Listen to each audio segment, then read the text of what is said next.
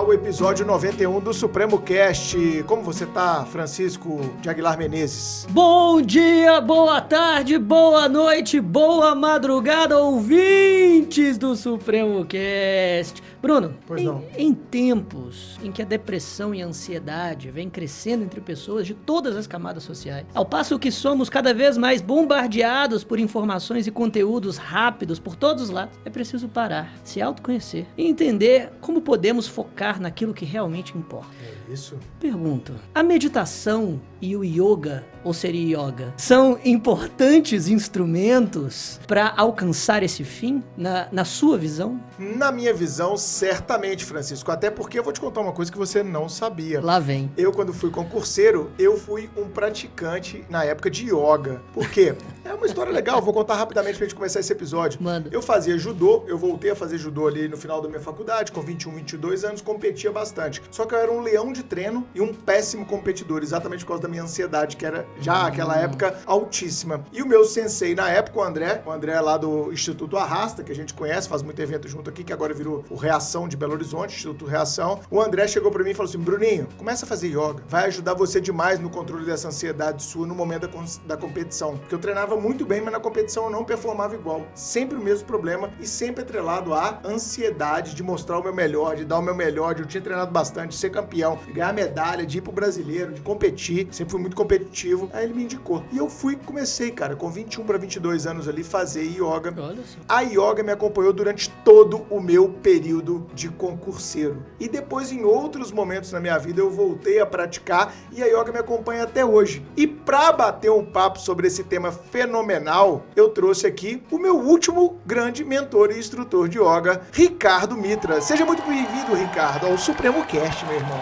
Saudações pessoal, um prazer estar aqui com vocês e ter esse papo bem interessante e focado sobre como o yoga e a meditação realmente pode ajudar não apenas o concurseiro, não apenas os desafios do concurseiro, mas qualquer desafio que as pessoas normais passam uma vida. É isso, cara. Eu conheci o Ricardo, Chico, quando em 2011, 2012, eu senti que eu tava necessitado ali de voltar a praticar, a me observar, a como você diz, sair do automático, como as pessoas estão no automático hoje em dia, não para pra respirar, respira errado, não tem um momento consigo mesmo, tá o tempo todo hiperconectado, e isso vai gerando uma série de percalços durante a vida, fruto da não observação. E concurseiro passa por isso. Fica sentado várias horas, assistindo aula, lendo livro, lendo apostila, resolvendo exercício, e aí participa de grupos de WhatsApp que aumenta a ansiedade do cara, vai muitas vezes pra rede social onde é bombardeado com notícias, às vezes falsas, às vezes verdadeiras, às vezes desnecessárias para o objetivo dele, e isso acaba impactando o conjunto da obra. Aqui no Supremo, vocês sabem, nós sempre batemos nessa tecla, e é muito legal ver outros concorrentes hoje enxergando isso. A gente sempre bate nessa tecla de o concurseiro, ele tem que ser alguém que se preocupa evidentemente com os estudos, mas que não pode se esquecer da vida, de todo o entorno dos estudos. Porque senão isso gera desequilíbrio, isso aumenta, como a gente já falou no programa com a Simone Demolinari, ansiedade, vai gerando é, uma série de prejuízos ao seu próprio processo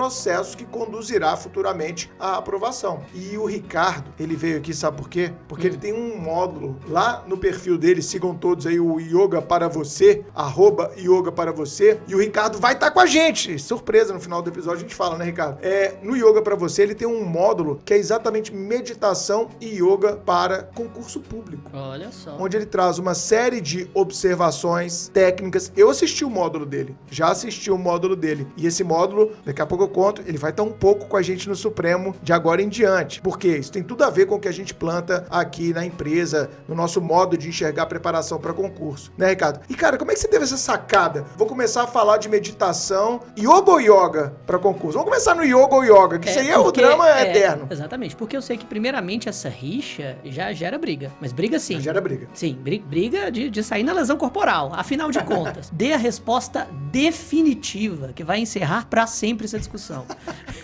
Essa é a Se- sua missão. seja o STF, né? Mas é, aí você vai começar muitas Vai, discussões. começa outra briga. Exato.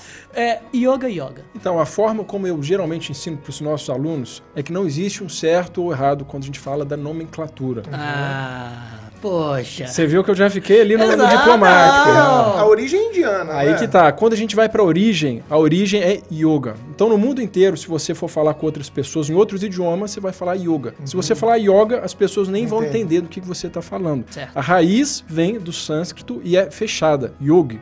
Yoga. Porém, quando ele chega no Brasil, ele chega com pessoas que realmente já falavam yoga. Ele chega a partir da leitura de livros. E isso começa a ser espalhado, difundido. Agora, depois de um tempo, começou uma rixa. Um certo professor falava que era Sim. yoga com acento e criticava quem falava yoga, falando que isso nem era a prática de yoga, era uma outra coisa diferente, que eram públicos diferentes, funções diferentes. E isso começou uma rixa entre quem falava yoga e quem Yoga. falava yoga. Agora eu te pergunto, é certo falar panela ou panela? Depende do estado brasileiro. Tem estado brasileiro que fala Exatamente. panela, banana, Exatamente, canela, canela. Exato. Então a gente tem uma entrevista muito bonita do professor Hermógenes no Eu Jô amo, Soares. eu, ó, eu amo o professor Hermógenes. Os livros dele é, me autoconstruíram. Já leu o professor Hermógenes? Não li, professor Tá na minha Hermógenes. dica suprema. Calma aí que minha dica suprema é professor Hermógenes. Ele é, ele é cara, ele é um fofo, né, velho? Ele é Inclusive tem um documentário dele, Poeta do Yoga. É, essa que era a minha recomendação. O cara Aí, já, ó. já queimou, queimou aí a dica suprema. Não, tá cê- na Amazon Prime, né? Você volta, Amazon. volta e faz uma resenha Cara, é disso. sensacional, é sensacional. E tem essa entrevista dele com o Jô, explicando Sim. exatamente isso, porque ele foi um desses pivôs, defendia yoga, o outro professor defendia yoga, e ele fala, gente, não precisa de brigar por causa disso. Uma pessoa nasce num lugar, fala de um jeito, outra fala de outro. É isso aí. Simplesmente utilize essas técnicas a seu favor, É. faça uso dessas ferramentas, mas deixe esse Pronto, negócio. ex- exatamente. No, no- no direito penal a gente tem algo semelhante, com alguns professores pedantes dizendo não, você não pode dizer roxin, é, é rockthing. Mas esses mesmos professores, quando falam outras palavras em, alemães, não- em alemão, não conseguem pronunciar os fonemas, né? É, o, o- o tradutor do Klaus Roxin diz roxin quando ele está no Brasil. O, o importante é se Leonardo comunicar. O Luiz Greco. Luiz Greco. Luiz Greco, exatamente. O importante é se comunicar, gente. Eu concordo plenamente. Perfeito. Então vamos começar o nosso bate-papo aqui focado sempre no nosso ouvinte, que normalmente é um estudante para concurso, é alguém que está buscando se aprimorar, subir degraus na vida, né? E eu acho que o yoga, ele favorece muito isso na nossa vida, sabe? O yoga traz um- uma paz de espírito, um equilíbrio, uma autoobservação, um autocontrole, que ajuda a gente nas mais variadas situações. Eu até comentei com você outro dia, né, Ricardo? Hoje em dia, Chico, como polícia, se aprender a respirar, desde a época de academia de polícia, cara. Eu comecei a, a praticar tiro, atirar, a concentração para você acertar o alvo, a respiração, a técnica da respiração, ela é fundamental para você fazer é, boas visadas e atirar corretamente. A respiração, ela te ajuda, às vezes, numa audiência onde o clima esquenta e as partes começam a bater boca. Se você entrar naquele automático ali, seu pico de adrenalina vai lá para cima e na hora que você vê, você tá totalmente misturado, sendo irracional naquela discussão. Então, em qualquer tipo de ambiente onde a adrenalina sobe, se você tiver essa autoconsciência, esse autocontrole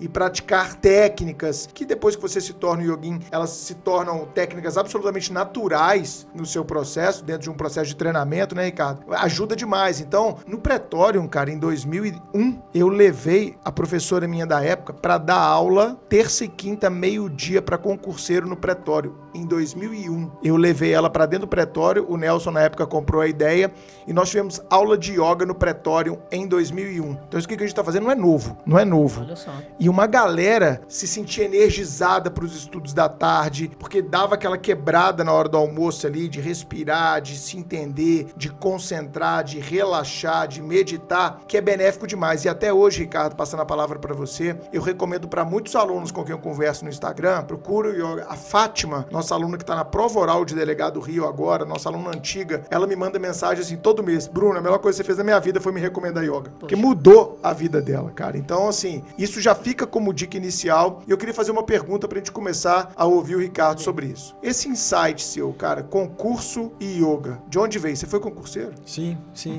Eu passei por essa jornada do concurseiro. Eu sou formado em filosofia aqui pela Universidade Federal de Minas Gerais. Já era professor de yoga quando entrei na faculdade. Sim. Quando eu formei, eu queria continuar dando aulas de yoga, mas eu via que, assim, pensando só como professor de yoga, eu queria ter família, eu queria poder ter filhos. Eu fiquei preocupado com a situação e fui estudar para concurso público. Buscando Então, estabilidade, né? Exatamente. Eu queria realmente dar passos maiores. Sim. Então eu estudei cerca de dois anos e meio. Uhum. Nesses dois anos anos e meio eu já estava com a minha esposa atual, na época namorada, e ela já empreendia. Nesse meio do caminho, eu ela conheci... tem uma escola, né? Ela tem uma escola de yoga, exatamente. E nesse meio do caminho eu conheci o meio online. E eu vi uma possibilidade real de fazer aquilo que já era a minha paixão, abrir mão ainda com o pé atrás, querendo um pouco mais da jornada. Eu tinha investido dois anos da vida, então realmente é difícil. Sim. Mas eu vi essa oportunidade, que é a qual eu estou hoje há muitos e muitos anos, e eu sinto que realmente é a minha vocação. Mas, nesses dois anos, eu passei por muitas dificuldades. Sim. Isso é, a pressão familiar, as pessoas realmente não entendendo que você está se dedicando aos estudos, sim, uma cobrança sim. de trabalho. Por mais que eu trabalhasse em alguns horários, quando eu estava estudando é como se eu não estivesse fazendo nada. Vagabundo, só estuda. Exatamente.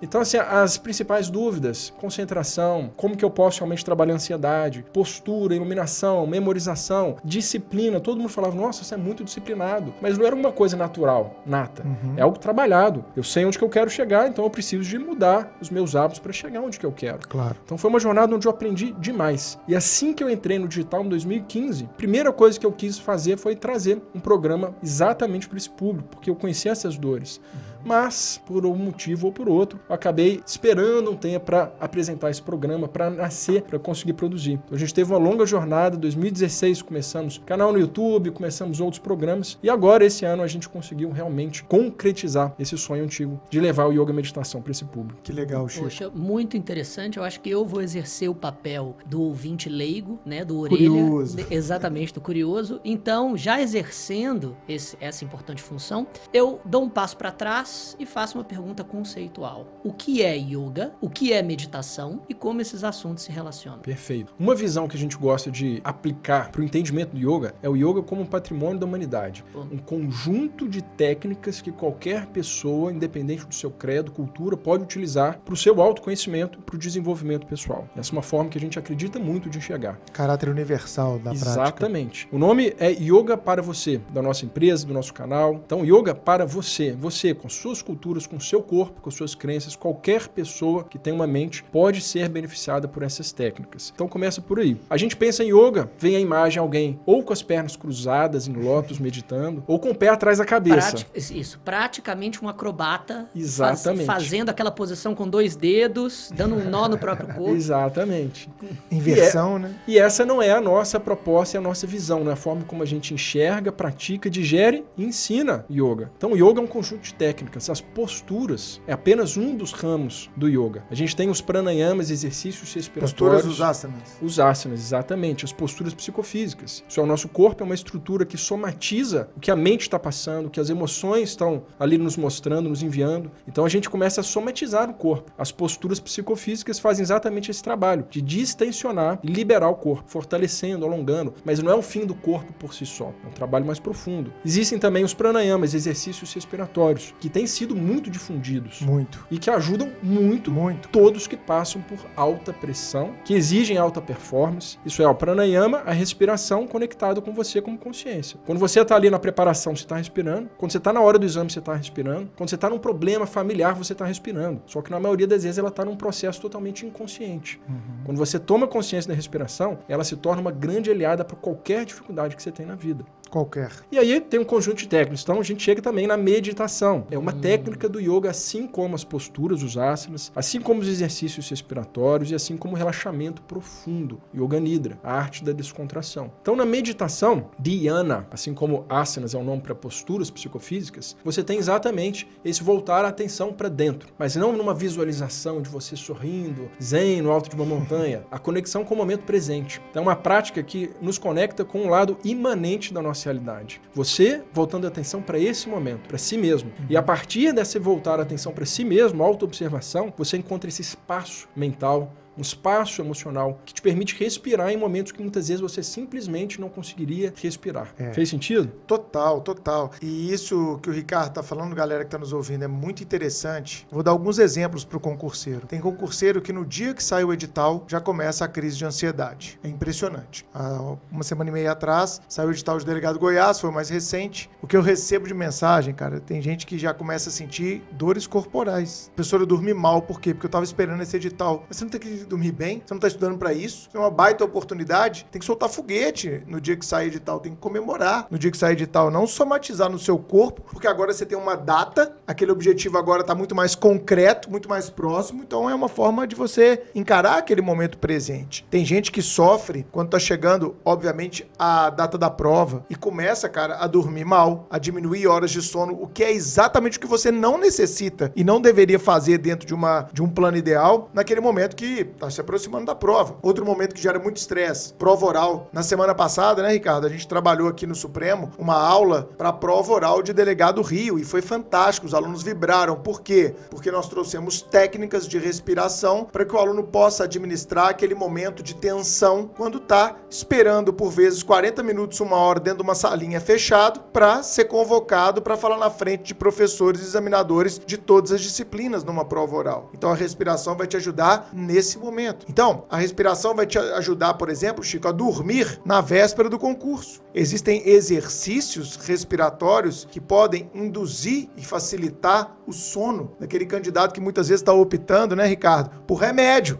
Exatamente. Será que se empanturrar de remédio na véspera de uma prova, será que isso vai colocar o seu cérebro dentro de uma melhor performance que ele precisa estar? Ou será que trabalhar a natureza do seu corpo, entender o seu corpo, se auto-observar, seria uma tarefa muito mais interessante. Né? É, não, não que algumas pessoas não necessitem, né? claro. né? mas a gente percebe uma medicalização da vida hoje que Sim. acaba sendo também onipresente. Né? É, é, continuando então a minha função de, de, de orelha, né? a minha função do, do, curioso, por onde a pessoa pode começar? Quais são as primeiras técnicas que ela pode aprender para começar a se autoconhecer melhor e para começar a praticar yoga meditação? Olha, eu respondo essa, essa questão dependendo muito de quem que faz a pergunta. Isso é, Aham. dependendo do tipo da pessoa, da sua busca, talvez seja melhor ela começar com as posturas. Uhum. Isso é, o corpo ela está acostumado a usar para tudo. É. Se ela falar para fechar os olhos e só observar a respiração, talvez isso seja muito distante da realidade dela. O corpo ela está acostumada a usar para qualquer coisa que ela faça. Boa. Então o corpo é uma forma dela utilizar para se aterrar, para concentrar, para observar a respiração. Dependendo do tipo de pessoa, começa já com uma meditação guiada de cinco minutos. Hum, uma medita... cinco, cinco, minutos é, cinco é uma meditação. Minutos. Sim, sim. É possível. Cinco minutos a pessoa sente a diferença. E aí a gente pode pode entrar no nosso canal, o Yoga para você no YouTube. Tem vídeos com 2 milhões de visualizações que tem milhares de comentários. Meditação de 5 minutos. E você vê as pessoas falando como que entraram, um quadro de ansiedade, chorando, e elas falam: Eu não tô acreditando, eu nunca tinha meditado, fiz essa meditação, não sei o que, que É tá impressionante, cara.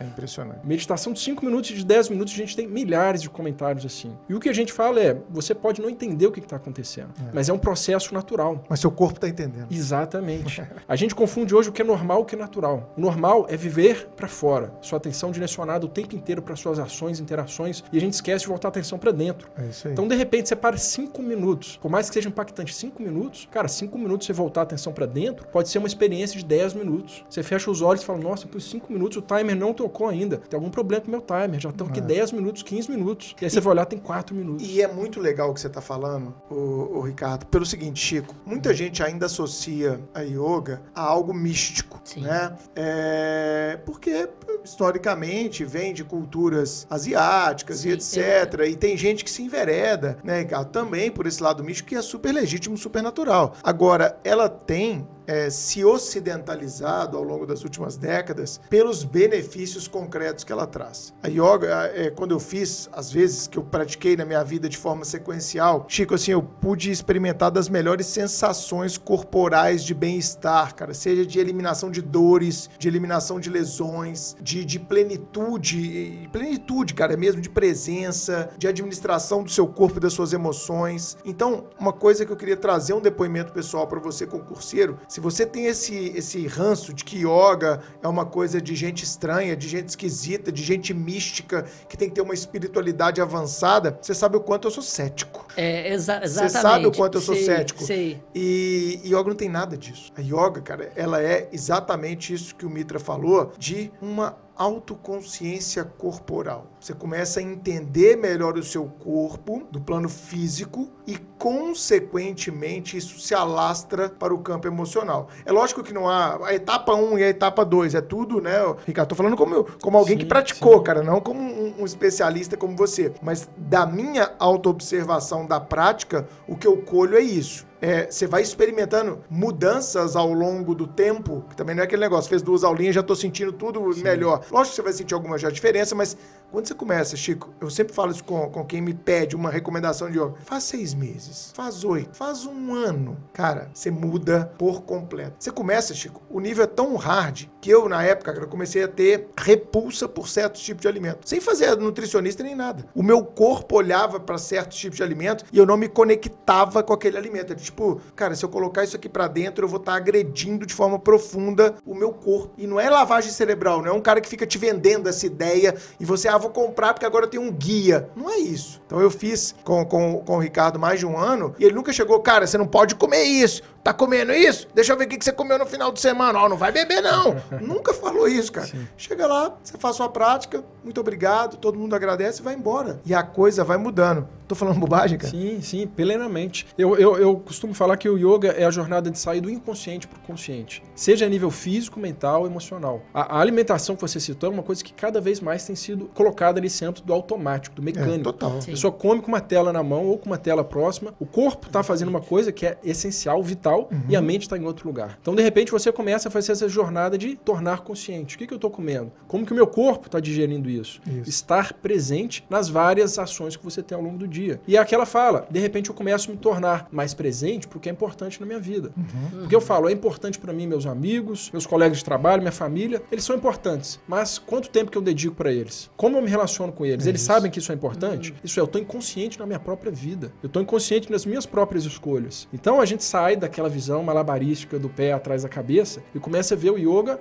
como um caminho prático que não precisa de necessariamente ser dedicado assim duas horas, uma hora e meia a cada prática. Você pode ter práticas curtas dentro do seu dia a dia. Eu faço isso hoje. E te ajudar a lidar com as suas demandas, com as suas questões. Uhum. Autorregulação, autoconhecimento, autoobservação. É você assumindo exatamente essa autonomia pelo seu bem-estar. Não indo muitas vezes, igual você muito bem falou, o remédio, o medicamento não é o vilão. Tem gente Exato. que vai precisar. Perfeito. Claro. Mas hoje em dia, toda e qualquer, qualquer sintoma que a pessoa sente, ela já vai atrás de um remédio. E muitas vezes ela está indo na camada mais superficial. Perfeito. A prática de autoobservação te leva para a raiz. Então você não vai na causa. Ótimo. Você não vai nos efeitos, você vai na causa. E esse é um trabalho que você se apropria, você é responsável agora. Muito interessante. Continuo no, no meu papel, na verdade está tá muito legal esse papel de curioso. Estou, estou vamos até, lá, vamos lá. É, exatamente. Tô, tô, tô, vou até esquecer. Começar a fazer aula até fugir um pouco, é, até fugir um pouco da, da pauta. Então, uma curiosidade até é, para saber como você leciona, qual, qual o seu estilo e conectar com as raízes do, do budismo, que foi um assunto que, que o Bruno tocou. O, o, do, o yoga tem essa, esse lastro, ou pelo menos essa, esse fundamento histórico nas filosofias e nas religiões orientais, não é? Um pouco no budismo e, e, e talvez no, no, hinduísmo. Mas como você leciona o yoga e a meditação, você, é, é, nas, nas, suas lições, você, você passa algo dessas, dessas religiões e dessas filosofias também, ou não? Ou, ou, ou você leciona uma ocidentalização do, do yoga completamente emancipada dessas, dessas filosofias? Perfeita pergunta. A raiz do yoga não vem então do budismo, vem do hinduísmo mesmo. Certo. O primeiro Buda, Siddhartha Gautama, ele praticou yoga, ele teve professores que ensinavam yoga para ele. Ah, então o yoga já era yoga na época do Exato. Buda, na época do, do Buda, Siddhartha, Siddhartha Gautama. Caramba, então depois ele olha, abandona esses professores e vai encontrar o caminho dele. Então já se meditava, já se tinha práticas de exercícios respiratórios, posturais, e ele encontra o caminho dele. Então são caminhos distintos, mas que bebem numa essência muito parecida e tem muito, muito em comum. Eu tenho grandes professores que são monges budistas da linha Olha. Theravada.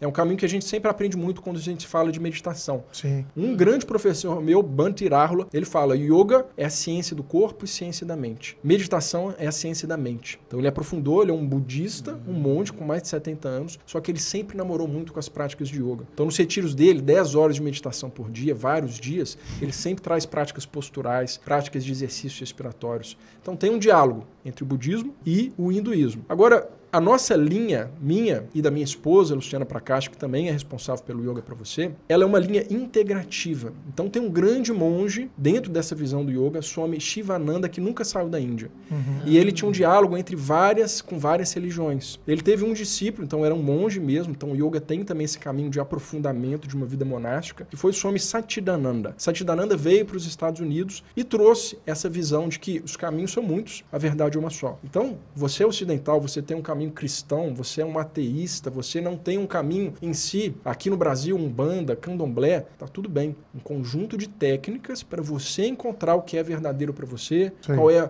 não é alguém de fora que você que vai falar para você o que é certo, o que é errado, que você tem que ter uma fé, você tem que acreditar, é prática, pratica, vivencia, tira suas é. próprias conclusões. E é assim que a gente acredita é, e, e, é entrega. E é uma das melhores experiências da vida, Chico, é o pós-aula de yoga, né, cara? É fantástico. Você sai, cara. É, é, tão. Você sai com um sorriso no rosto, sem fazer nada. Você sai rindo, cara. Você sai assim, leve. Você sai que foi uma hora de plena conexão consigo mesmo. Então é fantástico. Por isso, por isso, por isso estamos falando disso aqui no Supremo Cash. É, para os concurseiros, a gente vê a galera hoje com uma mente super agitada e o que eles precisam é exatamente acalmar essa mente. Vou te contar uma coisa também que você não sabe conte, da minha conte, intimidade. Conte, conte, conte. Um dos momentos mais adrenalizados da nossa vida como professor aqui, Ricardo, é o nosso hora H, que é a nossa revisão de véspera. A gente já fez hora H para 50 pessoas e para 3 mil, 4 mil pessoas no mesmo auditório, no mesmo momento. Então, cara, você pode ter 20 anos de sala de aula, mas quando você entra numa plateia que tem 3 mil pessoas, né, Chico? Mil pessoas, 500 pessoas te assistindo,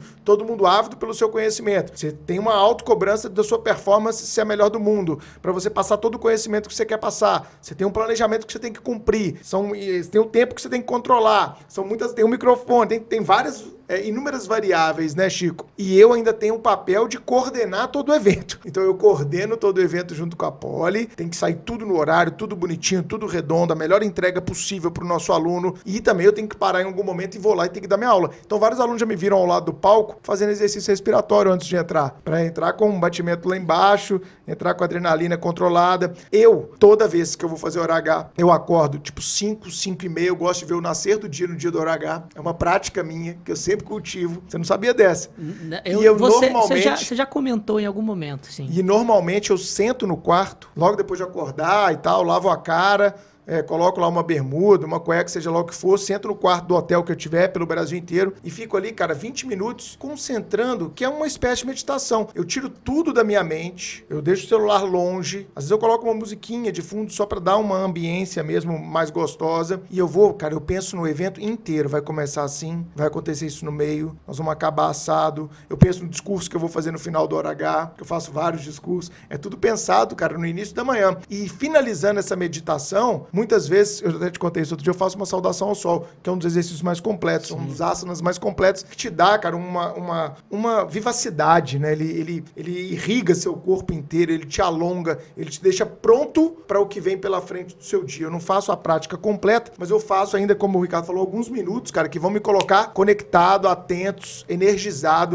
para aquele dia. Né? Atenção consciente. Então, galera que tá nos ouvindo, acredite no yoga e na meditação como um ingrediente ingrediente dessa grande equação, desse grande processo pelos qual, pelo qual vocês estão passando, que é exatamente a preparação para concurso. Eu tenho certeza que o seu caminhar vai ser muito mais palatável, tranquilo, menos agitado mentalmente, se você trabalhar é, essas coisas que nós estamos conversando aqui, que o Ricardo vai trazer a gente muito em breve, além do canal dele do Yoga para você, trazer para a gente aqui também na parceria que a gente vai ter com o Supremo. E aí eu venho uma pergunta para o nosso convidado: como aquietar essas mentes de concurseiros que tem, como você falou, cobrança da família, a situação às vezes de um desemprego, conta para pagar, é, a pressão por estar trabalhando, a pressão por sucesso, a pressão da comparação com outros colegas que já passaram, os gatilhos de medo e ansiedade que são ativados a todo momento neles, como aquietar a mente concurseira. Perfeito. Você trouxe uma palavra que ela é muito importante dentro dessa filosofia prática do yoga. Yoga Chitta Vritti Niroda. Em sânscrito, yoga é o aquietamento das ondas mentais. Eu prefiro traduzir isso como uma mudança de relacionamento com a mente. E para a gente mudar a nossa relação com a mente, a gente tem que conviver intencionalmente mais com ela. Então é sair desse piloto automático, só fazer, fazer Sim. ação e voltar a atenção para dentro. Dedicar a esse relacionamento, ainda que por pouco tempo, mas fazer parte da sua rotina, da sua rotina de preparação para o exame, fazer parte da sua vida. Então você pode trazer exercícios respiratórios, 5 minutos, 2 minutos, uma prática de um minuto de respiração profunda profunda e consciente entre uma atividade e outra pode fazer toda a diferença. Tem uma técnica de administração do estresse que é One Minute Meditation.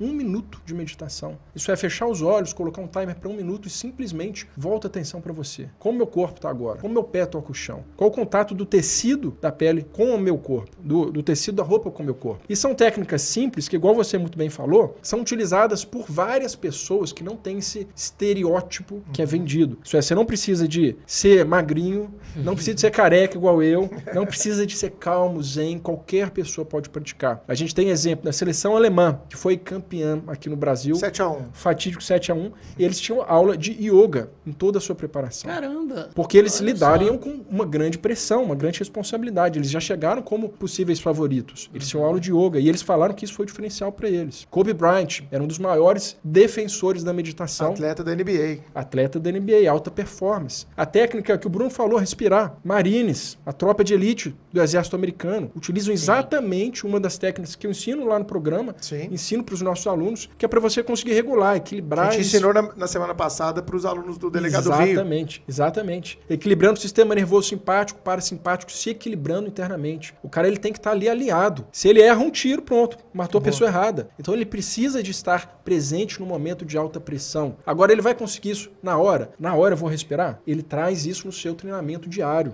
Ele tem um controle, um relacionamento diferente com a sua mente, com a sua respiração, porque ele sabe que ele vai ser exigido. E quando ele for exigido, o corpo dele responde, porque ele está ali consciente dessas técnicas. E a sabedoria popular traz isso, né, Chico? Quem nunca falou, calma, respira. Respira. Sim. Respira, calma, não fica assim não. Respira, calma. Isso é, é dito é, a vida inteira. A sabedoria popular nos traz isso. Né, exatamente. Minha avó já dizia, né? Calma, respire e conta até 10. Conta até 10. Não é? Isso, ela, ela tra- traduzindo essa sabedoria oriental sem, sem nunca ter, ter lido uma página.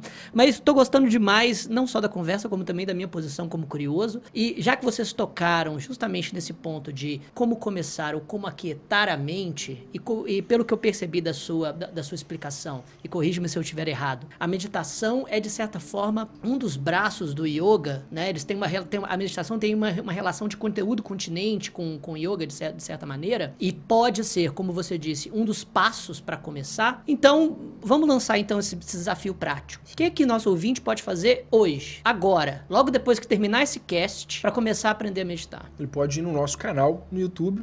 Assim que ele entrar, Beleza. se ele não conhece, já vai estar um vídeo introdutório, uma meditação guiada de 10 minutos, Uhum. que é uma que tem muita procura e ele pode experimentar. Se ele sentir um pouco, pô, 10 minutos talvez seja muito para mim, logo atrás, lá no nosso canal, assim que ele entrar, vai ter uma meditação guiada de 5 minutos, que é o que a gente indica para quem nunca meditou, quero experimentar, quero ver como que é essa experiência. Vai lá e faz uma meditação de 5 minutos. É o caminho mais fácil, rápido e prático. É, eu acho assim, é, você concurseiro que está nos escutando, você que quer amplificar essa jornada é, do yoga, eu acredito, né, Ricardo, que o, o yoga ele vai trazer para gente não só essa questão da meditação, é, mas também ele vai trazer para gente uma paz sabe, Chico? Que eu vejo a galera do concurso muitas vezes não tendo. A grande massa, né? A grande maioria das pessoas chorarem na véspera da prova com a gente, estarem desesperadas no momento que era para estar concentrada. É, essa má administração das emoções. Eu acho que yoga e terapia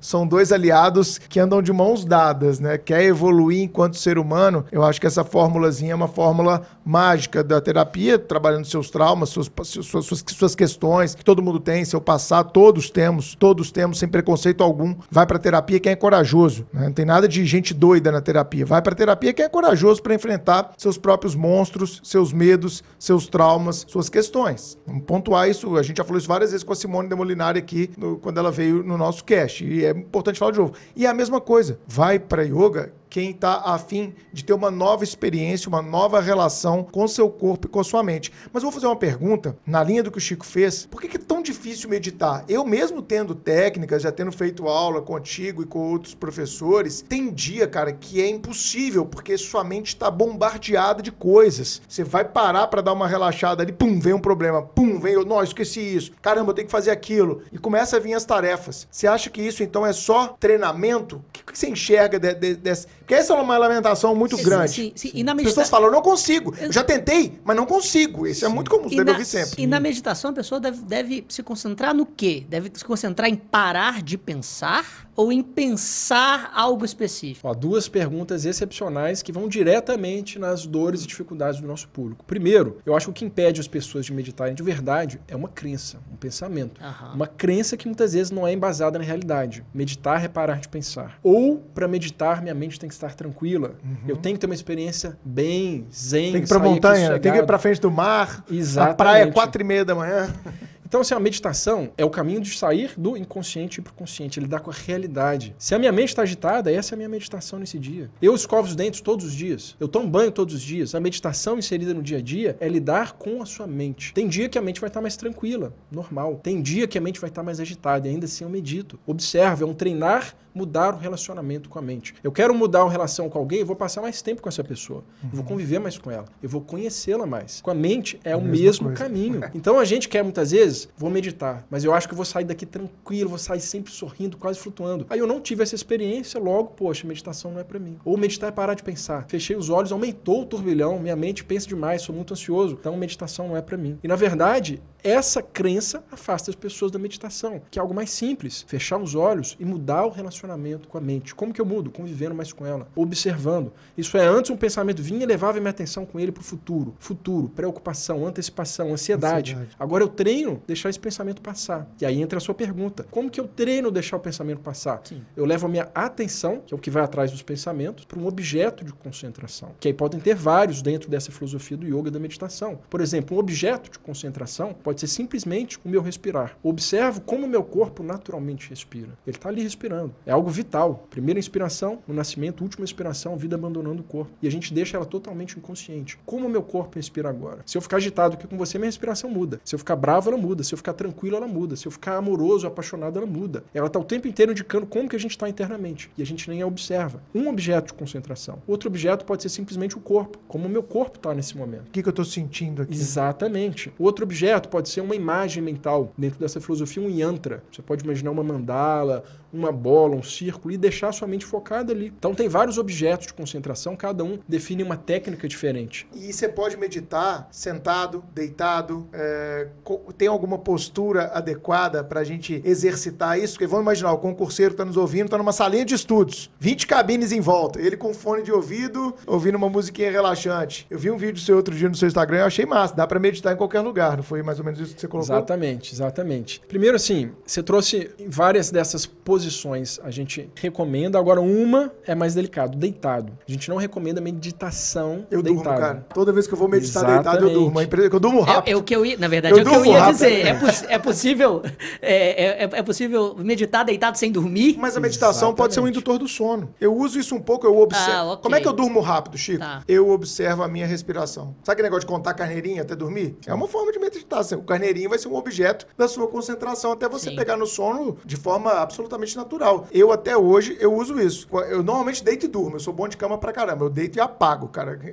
Eu durmo bem demais. Essa, essa é uma característica, na verdade, muito valiosa. É. Que, que, Eu deito e apago, que cara. pouquíssimas pessoas têm. É. Saiba que você é privilegiado. Mas tem dia que eu tô mais. O dia foi pesado, o dia, às vezes, a gente deu aula até tarde. Dia que eu dou aula até tarde aqui no Supremo, eu tenho mais É, dificuldade pra dormir. Porque seu, seu fluxo, seu organismo, sua concentração, sua mente tá em outra vibe. Hormônio no O corpo. hormônio no Exato, corpo, exato. nível de atenção, né? Então eu demoro mais a dormir. Mas quando eu demoro a dormir, eu induzo a respiração. Então, quando eu vou meditar, se eu tô deitado, Chico, e começo a meditar, o meu corpo já entende que é pra dormir. Então você Ó. não recomenda deitado? Qual que é a pegada? Você tem contato com essas técnicas de introspecção. Então você coloca elas dentro do seu, da sua gama de possibilidades e utiliza. Por exemplo, você citou você fazendo seu treinamento antes da palestra. É o que a gente chama de mentalização. Então, se por exemplo eu vou fazer algo pela primeira vez, o meu corpo vai reagir àquilo de uma determinada forma. Porém, quando você faz a mentalização antes, então a gente tem uma distinção sutil entre o meditar e o mentalizar. É como se o seu corpo, o seu cérebro já estivesse vivenciando aquilo. Então, um experimento muito famoso Atleta? Atleta, Atleta, exatamente. Olimpíada, os caras vão nadar. Michael vão Phelps. Mas total. É, ele fala sobre isso. Ele mentalizou a primeira medalha que ele ganhou com os óculos quebrados. Ele quebrou os óculos, entrou água e ele foi campeão e bateu recorde. Como que você conseguiu? Perguntaram pra ele. Ele falou, eu já tinha visto isso. Já tinha mentalizado. Não foi a primeira vez que eu passei. Não fisicamente, mas mentalmente ele tinha um treino diário. Tem uma, um, uma prática muito difundida que é simplesmente fechar os olhos, relaxar o corpo e imaginar você comendo uma fruta. A fruta chegando perto, você mastigando, você engolindo, você sentindo aquele cheiro. Ao fazer esse exercício, um minutinho, seu corpo começa a salivar. Isso é. Eu salivei aqui agora, Aí. só, só Tá pensando. vendo? É, O corpo não distingue. O, o Vitalia, que é a minha fruta favorita. Aí, ó. meu filho também. Ele não distingue mentalização da realidade. Então, quando você chega no palco, não é a primeira vez que ele está chegando, você se preparou. Boa. Aqueles eventos que estavam ali, você se preparou. Olha o aluno nos, nos ouvindo e mentalizando o dia da prova. Exatamente. Tudo a ver, cara. Exatamente. Tem tudo a ver, Chico, com a nossa jornada, cara. Tá vendo que eu quis trazer o Ricardo aqui? Tem tudo a ver. Mas deitado não. Então vamos falar Aí, da que, postura. aí que entra o deitado, já é a técnica de yoga nidra, é um relaxamento, Relaxamento. profundo, que é muito parecido. Que é uma técnica usada normalmente no final das aulas de yoga. Exato, depois das posturas, mas pode ser adaptado para o seu dia a dia. Qualquer momento você pode trazer. É a arte da descontração. Isso é, a gente não consegue relaxar. Como que eu faço para dormir? É automático para alguns, mas você consegue relaxar o seu próprio corpo e adormecer com escolha, com consciência. E aí que tá, por que, que a gente difere? A meditação, o seu objetivo é estar mais consciente, presente, autoobservação. No relaxamento profundo, o objetivo é relaxar, é conseguir descontrair. Então muda o foco, muda o fim.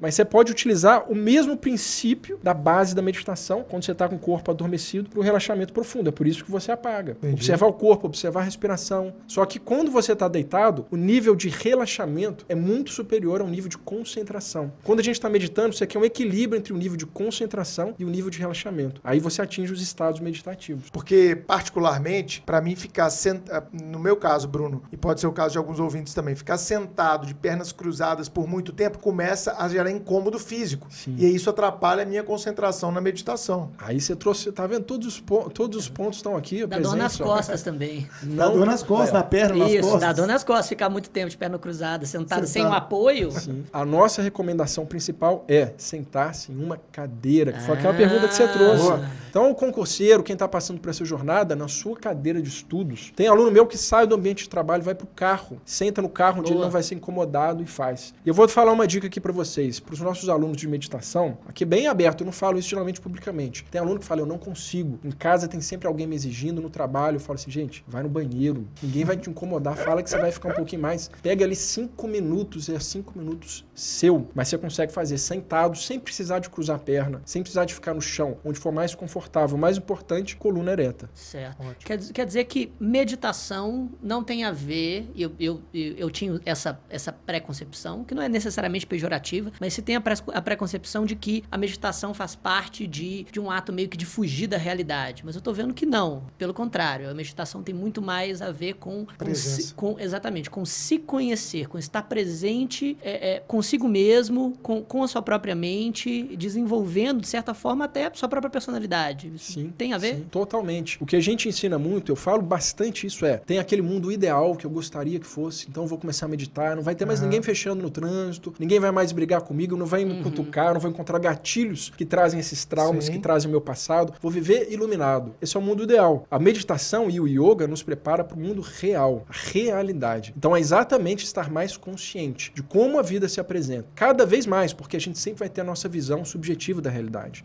Minha visão aqui ela é influenciada por tudo que eu vivi, pelos meus traumas, infância e relacionamentos. Cada vez mais, a intenção é tornar-me consciente. Como eu estou nesse momento. Como você está. Conseguir enxergar a realidade como ela se apresenta. Sem, de uma forma prática, deixar isso interferir no que eu quero. Isso é, minhas emoções. O que o Bruno falou, ó, de repente a pessoa está ali preparando para o exame e ela não consegue. Ela tem um sequestro emocional. A amígdala toma conta do cérebro, a pessoa não consegue racionalizar, usar a razão. Então, hoje em dia é comprovado, várias dessas técnicas ativam o córtex pré-frontal. Você consegue ter um equilíbrio e sair desse sequestro emocional, ativando áreas do cérebro ligadas à memória, à resiliência. Isso é, você pode até passar por uma situação difícil, mas você tem a capacidade de não apenas reagir, mas agir de acordo com a sua escolha. A gente fala muito de um a dois segundos. A pessoa que tem essa prática inserida no seu dia a dia, muitas vezes tem um a dois segundos para não reagir automaticamente, mecanicamente, mas para simplesmente ver aquela reação Administrar. e administrar aquela situação. Ver aquele, aquela ação que o externo lhe trouxe e ter um a dois segundos para. Peraí, eu consigo sair desse ciclo de repetição, consigo agir diferente. Eu sou uma pessoa brava, reajo a tudo. Eu acredito nesse papel. Tudo que vem eu tô reagindo. De repente você consegue ver aquilo como se fosse Matrix. Na nossa É. época, vem câmera lenta, as balas, você consegue, ó, Filme tô desviando. Antigamente não, você simplesmente estava ali sendo baleado. Agora você consegue ver as balas vindo, consegue, Mat- peraí, vou Matar a, escolher. bola, matar a bola no peito e não na canela, né, cara? Exatamente, exatamente. E isso é muito legal, por exemplo, o aluno sentou no dia da prova, pra gente falar bem da, da prática do concurseiro. E em vários horas Hs eu já finalizei dando toques desse jeito. Não sei se você está conectando aí, lembrando dos nossos discursos finais do hora H. Você praticar esse momento presente, você observar o seu corpo, o que eu estou sentindo, como eu posso administrar melhor isso, como eu posso usar minha respiração. Então eu já falei várias vezes. Sentou na prova, era uma técnica que eu, Bruno, usava lá, porque na época fazia yoga, é, como concurseiro. Eu sentava na sala do dia do exame, normalmente um domingo, né? Sentava, cara, eu me desconectava totalmente do meu entorno. Se me perguntasse se a sala tava cheia, se, a sala tava vazia, se bobear, eu nem sabia o que tava acontecendo. Porque eu tava, cara, totalmente focado na prova, já tentando imaginar questões. Essa eu vou acertar, essa eu vou acertar, essa eu vou acertar. Essa preparação mental que você falou. E quando aumentava um pouco, é, eu sentia que eu tava. A gente sente quando o, o nosso batimento tá subindo, a gente tá mais ansioso, tá mais estressado. Eu simplesmente ficava respirando. Eu já usei essa técnica várias vezes, Chico. Sabe pra quê? Pra cumprir mandado de busca. Pra cumprir mandar de busca? Claro, você vai entrar numa casa, você sabe que os caras estão com um fuzil lá dentro. Você acha que você vai entrar, seu nível de atenção, cara, ele tem que estar absurdamente alto, porque é sua vida, meu amigo, que tá em jogo. A mesma lógica dos Mariners e do- dos Navy SEAls. Mas é, Exatamente. mas é, total. E você vê colega que nesse momento de adrenalina cola a placa, que a gente fala.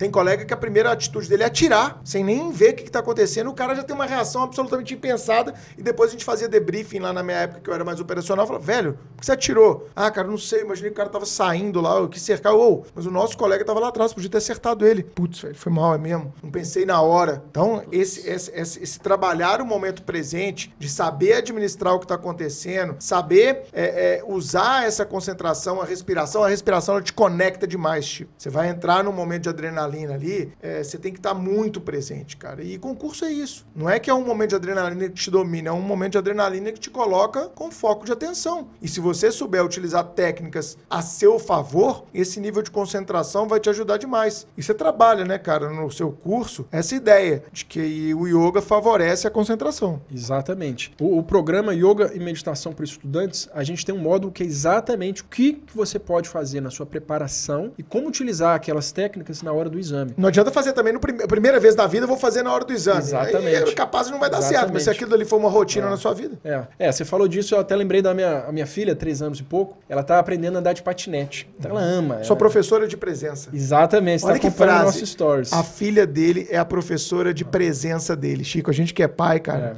É, sabe, emociona, né? Professora de presença? Como, como assim? Quanto isso melhor? A criança não tá no futuro, ela não tá antecipando, preocupando, ela tá ali naquele momento 100% presente. Aquele olhar, Chico, é você, É. cara. Não existe Você nada na precisa- minha vida. Isso é É, você, papai. Eu preciso de dar alguma coisa, um presente que acende luz, que tem música, qualquer coisinha que eu fizer pra ela ali naquele momento mais simples, ela tá encantada. É a ela coisa tá mais presente. importante da vida dela. É a coisa mais Exatamente. importante da vida da criança. Por isso aquele olhar de devoção que a criança tem, né? Então, às vezes, a gente pega o celular do lado de filho, né, Chico? A gente, ah, eu tô aqui no celular. E ele tá só assim pra você. É. Tipo assim, eu tô aqui, o meu mundo é você. Você vai ficar no celular? Professora de presença. Exatamente. Adorei essa frase, cara. E aí eu lembrei dela, esse fim de semana a gente andando de patinete, e ela tá aprendendo aquele patinete que tem duas rodas na frente e uma atrás, a frear. Mas ela vai na rampa, pega muita velocidade, tira os pés do patinete e sai tentando frear na marra.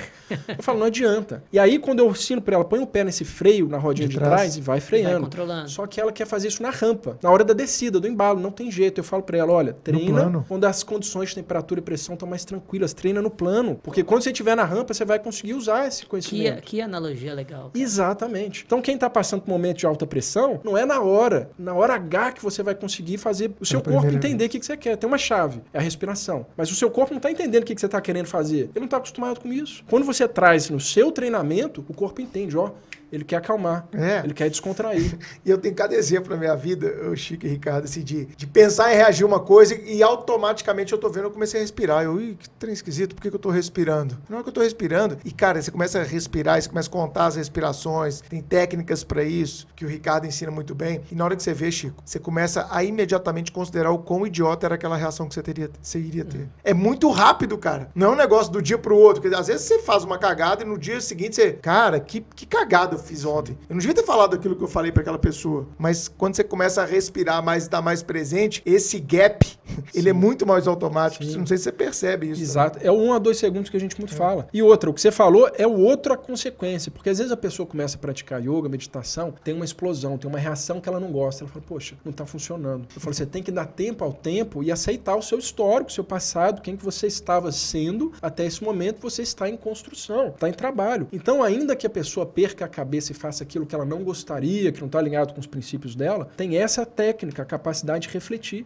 que é exatamente um relacionamento com a mente. Porque se eu continuo pensando e mastigando, digerindo aquele meu modo de pensar, aquele meu modo de agir, eu vou sempre achar que eu tô certo. E a meditação, o yoga, é um caminho de humildação também. Qual papel eu exerci? é aquele importante. papel mesmo? Eu posso olhar para trás e mudar. Eu posso ver aquela ação e quando a vida aparecer uma outra situação parecida, eu aprendi com aquilo e posso agir diferente. Então, o Bruno deu um ótimo exemplo, reflexão. Poxa, eu olhei para trás e falei, por que, que eu agi daquele jeito? Tá tudo certo. Naquela hora, eu fiz o que eu consegui. Mas eu posso fazer diferente em outras ocasiões. Isso é yoga também. Olha o aluno que está nos assistindo agora. Eu fico só fazendo esse, esse link, né, com o concurso público. O cara que tá, é, pô, passei uma noite sem dormir, estudando no dia antes da prova. Acabou que eu não fui tão bem quanto eu queria. Pô, eu fiquei tão estressado que aquilo me dominou e me congelou, né? A, a Luciana, sua esposa, usa muito bem isso naquela aula dela de gerenciamento de estresse. Sim, sim. É muito legal essa aula da Fuga, Luta ou congelamento. Fuga, luta ou congelamento. São as três, são as três reações que estão com a gente, Chico, desde a, da, da- do homem primata lá de trás, né, cara? É, ou você vai fugir, ou você vai lutar, ou você vai congelar, né? Sim, Ah, sim. E aí,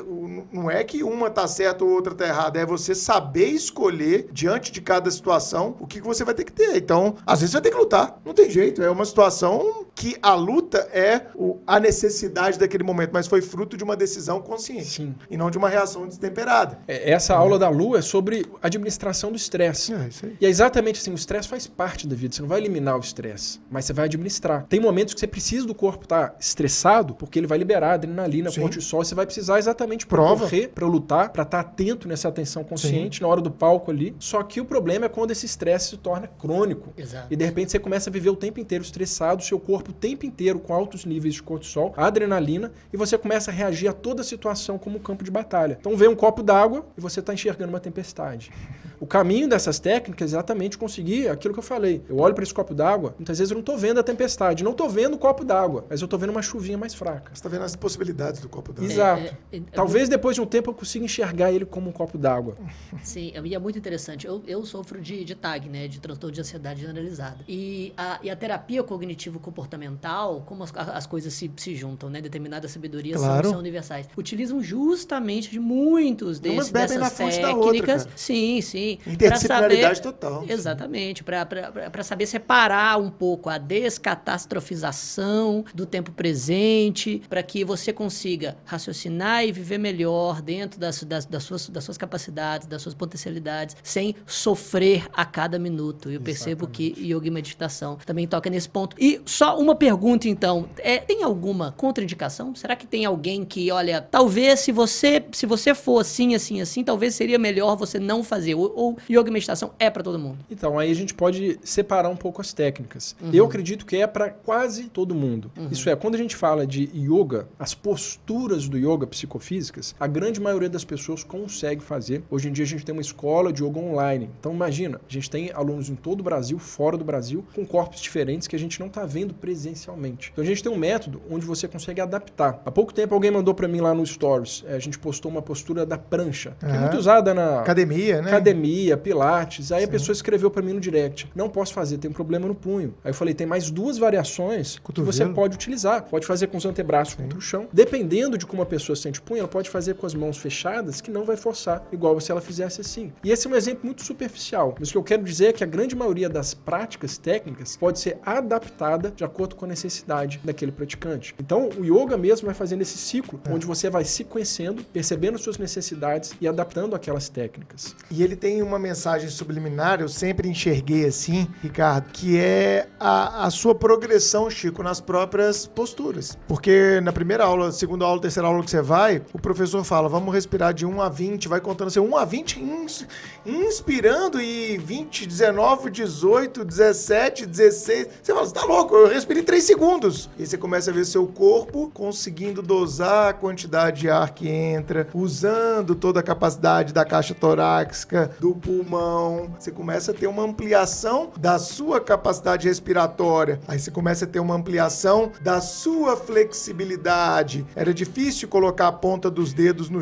a ponta dos dedos da mão no chão com as pernas esticadas. Daqui a pouco você está colocando a palma da mão inteira é, ao lado do seu pé, sabe? Aí você consegue tocar e fazer várias posturas. E isso é um desenvolver como qualquer prática física. Você não vai na academia no primeiro dia vai colocar 20, 30 quilos de cada lado no supino, mas você pode chegar lá. Então existe também esse lado, né, Ricardo, que eu vejo como um desafio para quem busca também se autodesafiar e se autocompreender. É, não é o foco da yoga, mas ele traz como uma mensagem ali também de que é uma Sim. prática evolutiva. Sim, tem várias posturas que você consegue perceber o corpo se adaptando e se tornando mais consciente. Então antes eu achava que eu não era flexível, mas muitas vezes não era a flexibilidade em si, mas a consciência que eu não tinha de como o meu joelho está posicionado nessa postura, como o meu giro do quadril influencia a musculatura das costas. Então você começa a se tornar consciente de como uma parte influencia o todo, como as suas pernas estão ligadas naquele alongamento que você queria do tronco, não é o tronco isolado. Aqui no ocidente a gente pensa, vou tratar a cabeça, vou no médico só da cabeça, vou tratar a perna, vou no médico só da perna. A visão oriental traz muito essa interconectividade entre as partes e o todo. Você trata tudo. A mente está ligada com o corpo, o corpo somatiza, está ligado com as emoções e você procura essa prática corpo, mente, emoções para te trazer mais harmonia e equilíbrio. Excelente. Olha, eu vou anunciar uma grande novidade do Supremo, o Ricardo e a Luciana, do Yoga para Você, eles estarão com a gente em algumas turmas. Nós vamos trazer um mini módulo é, do Ricardo e da Luciana. A gente já fez esse acordo, né, Ricardo? Tá fechado, Sim, né, cara? Fechadíssimo. Ó, tá gravado, hein, aí, cara? Ó. E aí nós vamos disponibilizar para algumas turmas, especialmente o Clube da Casa do Delegado, que é a grande turma que a gente tem aqui no Supremo, Sim. como mais um recurso para as turmas futuras do Clube da Casa do Delegado. Nós vamos colocar isso como mais um recurso, porque a gente acredita piamente que não é só de matéria, de disciplina, de conhecimento jurídico que é feito um concurseiro. Quanto mais equilibrado você estiver, melhor será a sua chance de performance nas provas de concurso. Vamos para a dica suprema.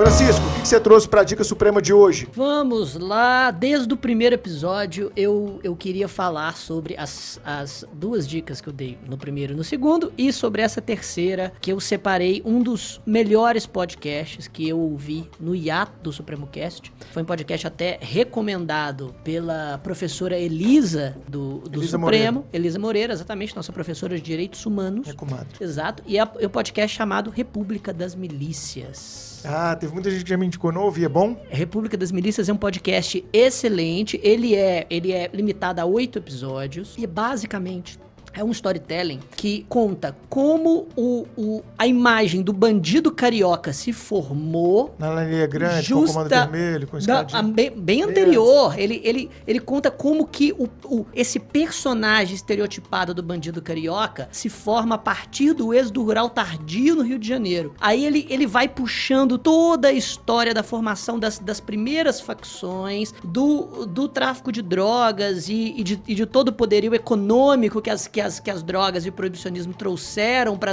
as favelas e como isso se desdobra nas milícias atuais. E o podcast, apesar de ser, de ser bastante didático, né? Qualquer um pode ouvir, entender muito bem a história que está tá se passando, ele lança umas hipóteses e, e uns pensamentos que, assim, que, que são dignos da, da mais profunda criminologia crítica. Basicamente, o autor, ele, ele adota uma premissa para si, que eu, que eu, é a premissa zafaroniana, que eu, a, com a qual eu concordo também. Ele diz olha, por que o, o, o combate às drogas, enquanto política pública, ele pegou no mundo. Não porque ele iniciou, mas porque ele pegou, porque ele, ele, ele se estacionou. Porque o, o, o combate às drogas, o, o proibicionismo, cria um álibi através do qual o poder público consegue controlar, neutralizar e, se não possível, exterminar aqueles que não se adequam às relações de produção e consumo. Essa é, essa é a premissa de, de, de Zaffaroni. Por que então as milícias pegaram no Rio de Janeiro? E ele, e ele lança a hipótese, porque as milícias abaixam ainda mais o sarrafo das desumanidades possíveis. É absolutamente fantástico. República das Milícias. Sociológica. Deu vontade de escutar. É, vou- ele vende muito bem as dicas dele. Bom, a minha dica, antes de ouvir a dica do Ricardo, que tô curioso, é, a minha dica vai ser, como a gente falou no começo do episódio, a leitura dos livros do professor Hermógenes, que foi um senhor que viveu até 94 anos, se não me falha a memória, praticando e dando aulas de yoga no centro do Rio de Janeiro. Eu fiz uma aula, não com ele, mas na a, academia dele ali no centro do Rio de Janeiro, salvo engano, na rua Uruguaiana, se não me falha a memória. Quando eu era lotado, trabalhava no Rio, 2004, 2005, eu senti necessidade. E na época tava muito na moda no Rio, yoga eh, nas academias de ginástica. Eu fui fazer uma aula, falei, não tem condição. Você fazia yoga numa sala, da- do lado tava tendo spinning. era um pouco complicado, Pô, cara, sabe? Mas tem aquele gente tec- tum, tch, É, você tava fazendo, sei lá, respira, você, pô, não tem Conce- como. respira, é, concentra, e o cara gritando, vamos lá, mais uma! Tá concentra na batida, né? É. E aí eu fui lá no professor Hermógenes e de- eu fui lá porque eu já tinha lido é, por volta dos anos 2000 ali, quando eu, quando eu pratiquei yoga, é, os livros dele. Então ele tem vários livros, você encontra na internet vários livros do professor Hermógenes. Ele foi, ele é considerado assim, um dos grandes precursores é, da yoga no Brasil. E ele tem um documentário para quem tem a Amazon Prime Video da Amazon, Professor e Poeta do Yoga, professor Hermógenes. Assistam, é, é um documentário rápido em que tem vários depoimentos dele. Acho que tem até a passagem dessa entrevista dele do Jô, se não me falha a memória nesse documentário. É muito legal você ver a vida dele para você entender é, que yoga não tem nada desse misticismo, como a gente falou, que yoga é uma prática que te auxilia a melhorar em vários campos da sua vida. É isso. Sua dica, cara. A minha dica, já que a gente está aqui falando de yoga e meditação para concurseiros, é para vocês conhecerem o nosso programa. Então, qualquer pessoa que tem interesse pode até gratuitamente no YouTube, Sim. conhecer meditação, conhecer práticas de posturas, relaxamento profundo, exercícios respiratórios, ou esse nosso programa que é direcionado, pensado exatamente no concurseiro. Então, se você tem interesse, você pode ir até www.yogapravocê.com barra concurseiros www.yogapravocê.com barra concurseiros e aí você já vai entender essa nossa proposta que é exatamente pensada em quem não tem muito tempo, mas pode fazer uso dessas técnicas no seu dia a dia. E você tem também as aulas de yoga no, no canal de vocês lá. Pode ser, tem um sistema de assinatura? Como é que funciona? Sim, o programa para concurseiro é uma assinatura trimestral. Tá. Então ali a gente tem aulas ao vivo também. Então, Pra tem- praticar em casa. Exatamente. Coloca o notebook lá e vai fazer. Exatamente. Liga no Smart TV. Exatamente. Então a pessoa pode fazer as práticas direcionadas. Tenho 10 minutos. 10 minutos pode fazer meditação, pode fazer posturas, pode fazer exercícios respiratórios. Ou tem as aulas ao vivo que ela pode entrar quatro vezes por semana fazer comigo, com a Lu, pelo Zoom. Sensacional. Aí, Chico. Bacana. Aí, ó. você aderir aí ao programa. Bom, queria agradecer ao Ricardo Mitra, esse grande amigo. Ricardo, obrigado. Espero que você tenha gostado da sua experiência aqui no Supremo Cast. E vai ser muito legal te ter em algumas turmas, junto com a sua esposa, a Lu, no nosso programa aqui de, de conscientizar a galera, de trazer mais skills, ferramentas para que a vida dessa jornada do concurseiro seja cada vez mais compreendida e, consequentemente, facilitada, né, Chico? Exatamente, gostei muito da conversa, aprendi muito, aprendi mais do que eu, do que eu pensei que, que aprenderia. Falei. E também fiquei, fiquei muito interessado em, em- conhecer mais desses mecanismos que, que podem nos ajudar a viver melhor com nossas próprias mentes. Muito Boa. obrigado. Então Exatamente. sigam lá o Yoga para você, né, Ricardo? Isso, yoga para você. Yoga para você no Instagram, no YouTube. Você acha o Ricardo, a Luciana e todo mundo. Obrigado, gente. Até a próxima. Valeu, tchau. tchau.